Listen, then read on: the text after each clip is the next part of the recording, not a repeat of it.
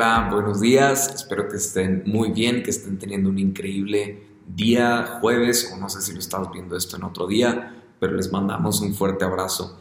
Eh, para mí es un privilegio poder estar con cada uno de ustedes. Algunos los conozco, otros solamente por redes o por alguna otra forma, pero les mando un fuerte abrazo. Los animo a que estén conectados con lo que está pasando estos días de ayuno y oración, sé que Dios va a hablar a tu vida porque ya lo está haciendo a la mía. Y, no estoy mintiendo, créanme que eh, en la palabra encontramos que cuando tú y yo disponemos de nuestro corazón, de nuestra atención, nuestro enfoque a la palabra de Dios, Él habla nuestra vida, empieza a dirigirnos, empieza a corregirnos. Y es eh, así como lo decía aquí en, este salmo que hoy vamos a relatar que la palabra de Dios es más dulce incluso que la miel. Entonces eso sucede cuando tú y yo disponemos de nuestra atención y nuestro corazón a escucharlo. Pero antes de ir a ese punto de este, de este capítulo, quisiera arrancar con los primeros versículos de aquí del Salmo 19. Y dice así, los cielos proclaman la gloria de Dios y el firmamento despliega la destreza de sus manos. Día tras día no cesan de hablar, noche tras noche lo dan a conocer. Hablan sin sonidos ni palabras, su voz jamás se oye. Sin embargo, su mensaje se ha difundido por toda la tierra y sus palabras por todo el mundo. Entonces aquí el salmista inicia relatando, yo me lo imagino sentado en algún lugar volteando hacia el cielo y pensando en la inmensidad de quién es Dios y diciendo como, wow, ¿cómo es que los cielos reflejan la grandeza de Dios, la magnitud del Dios? que tenemos. Y como veíamos el otro día en, eh, en, el, en el devocional que dio ayer Pastor Adrián, que él también mencionaba un poco de eso, ¿no? De, de, entender cómo es que las manos, los dedos de Dios crearon algo tan grande como nosotros vemos que es el sol. Y pensar en la magnitud de esto y pensar que esos cielos, al existir, al cumplir el propósito por el que fueron creados, traen gloria hacia Dios. Entonces yo pensaba en esto, o sea, porque vemos ahí que los cielos no utilizan su voz, no utilizan palabra, sin embargo glorifican a Dios. Y esto es así porque ellos no necesitan de una voz para hacer visible la gloria de Dios. Y es ahí donde a mí me encanta pensar porque me, me llevo a imaginar por una parte pensar en que los cielos un día se despertaran pensando en, es una analogía, ¿no? Un día se despertaron y dijeron, ya no queremos ser un cielo, queremos ser un pajarillo. Y entonces dedican todo su esfuerzo a ser un pajarillo. Imaginémonos que lo logra hacer tú y yo con mucha tranquilidad, podríamos decir, pues nunca podría ser en sí un pajarillo porque no fue creado para eso. Y es ahí donde yo me quiero enfocar. Porque algo en lo que yo pensaba es que muchas veces queremos hacer algo y lo forzamos, lo intentamos, pero en realidad no, no es que no puedas hacer algo y que yo te esté intentando desanimar. Claro que puedes hacer algo, pero te vas a frustrar mucho más si no buscas cumplir el propósito y el diseño con el cual Dios te creó.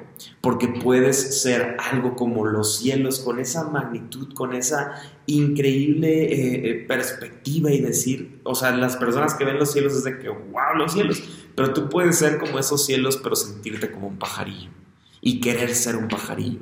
Y es hasta el momento en el que entendemos el propósito por el que fuimos hechos, fuimos llamados, que empezamos a vivir una vida que sin necesidad de palabras, de algún tipo de acción que otros piensen, hacemos visible la gloria de Dios. Y entonces yo pensando en esto, yo decía, qué tan hermoso es, qué hermoso es pensar que así como Dios tiene un lugar para los cielos, para el sol, para las estrellas, para los animales, Él tiene un lugar para ti. Las personas pasan años. Yo una de las preguntas que más me preguntan las personas, no encuentro mi propósito, no sé qué hacer, eh, creo que tengo que irme de viaje, creo que tengo que hacer muchas cosas porque no me siento pleno, no me siento.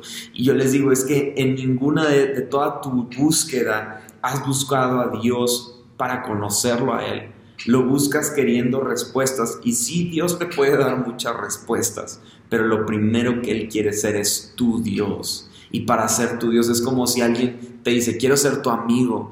Y cuando salen por un café o salen a jugar videojuegos o algo, eh, hace todo menos intentar conocerte para ser tu amigo. Intenta descubrir cosas, eh, no sé, de no sé ni de qué, ¿no? Pero, o sea, como que hace preguntas raras, como que su actitud no es la correcta y tú dices, pues es que esta persona no quiere ser mi amigo. Yo siento que algo así somos con Dios. Vemos a Dios como ese Dios por sobre todas las cosas y decimos, ah, me voy a acercar a Dios para encontrar respuestas. Pero lo primero que Dios quiere ser es que tú lo puedas conocer, ser tu Dios y en medio de eso, créemelo, porque así lo viví yo y así lo ha vivido al menos mis amigos que están aquí eh, de pastores que están compartiendo con nosotros, sé que lo han experimentado. Eh, en medio de esa búsqueda de conocer a Dios, y de conocer su grandeza, encontramos su, eh, su, propósito para nosotros. Y en medio de ese conocer, de ese crecimiento, eh, podemos ver los detalles que nos hacen tan especiales y tan únicos en esta historia que Dios nos está permitiendo vivir. Entonces yo cuando veía después de todo esto, creo que uno de los motivos por el cual nuestra voz o nuestras acciones o nuestra vida no glorifica a Dios es porque no lo hemos conocido como Dios porque no lo hemos puesto en primer lugar de nuestra vida. Y, te voy a dar hoy la clave para que tú y yo podamos hacer este cambio. ¿Cómo podemos poner a Dios en primer lugar en nuestra vida? Lo vemos aquí en, este salmo del 7 al 11 que menciona, entendamos que sus enseñanzas son perfectas, entendamos que sus decretos son confiables, que sus mandamientos son rectos, que sus, eh, sus mandatos son claros. Y aquí es donde me quiero detener porque sus enseñanzas son perfectas, aun y cuando tú no las entiendas. Yo no las entienda. Aun y si no queremos entenderlas, tenemos que entender que son perfectas. Y esto no es en un lado de manipulación, de decir, ah, no lo entiendes, créelo. No, no, no, no, no.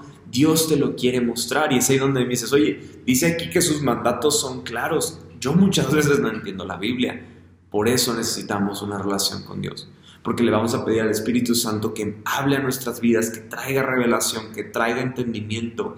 Y la Biblia habla por sí misma. A mí me ha pasado muchas ocasiones que estoy leyendo algo, quizás fue raro, no lo entendí muy bien, leo algunos comentarios, algunas opiniones, sigue estando vago. Y luego en mi en, continuar esa línea de buscar a Dios, de aprender más de Él, leo otros pasajes y ahí encuentro respuestas que yo no había visto. Y es así como podemos ir viendo y entendiendo que sus mandatos son claros. Y yo creo que esta búsqueda nos debe de llevar al momento en el que su ley, la palabra de Dios, sea más deseable que todo el oro. Ponle los millones de dólares, no importa, es mucho mejor conocer a Dios, es mucho mejor tener una relación con Él, es mucho mejor escuchar sus decretos, eh, sus leyes y es mucho más dulce que la miel. Si no te gusta la miel, ponle ahí el postre que quiera, el sneaker, el pastel, lo que sea. La palabra de Dios es mucho más dulce que cualquier postre que tú y yo podamos comer. Y todo esto, toda esta búsqueda en la cual yo me sumerjo a conocer su ley, definirá en mi vida que Él es el primer lugar. Y al final, algo que me gusta, el contraste que me gusta, vemos que al inicio eh, comienza con esta alabanza diciendo, eh, los cielos cuentan la gloria de Dios. Y al final, los últimos versículos 12 y 13 dicen, ¿cómo puedo conocer todos los pecados escondidos en mi corazón?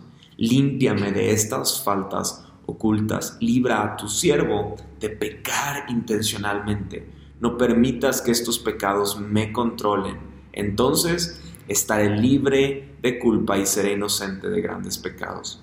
Qué interesante porque inicia alabando a Dios y apareciera que acaba deprimido, pero el pecado nos aleja de vivir el propósito y de conocerlo como nuestro Dios en cada área de nuestra vida.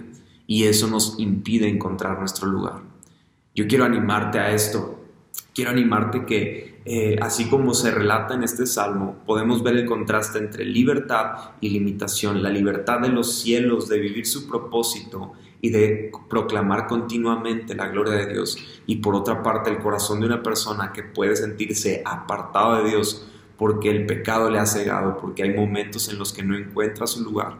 Y esa, esa limitación es lo que Dios quiere quitar en tu vida y en mi vida. Y eso lo encontraremos buscándolo, conociendo más de la palabra de Dios. Y mira, hoy estás dando un paso, un cuarto paso al, al estar estudiando y estar leyendo estos devocionales.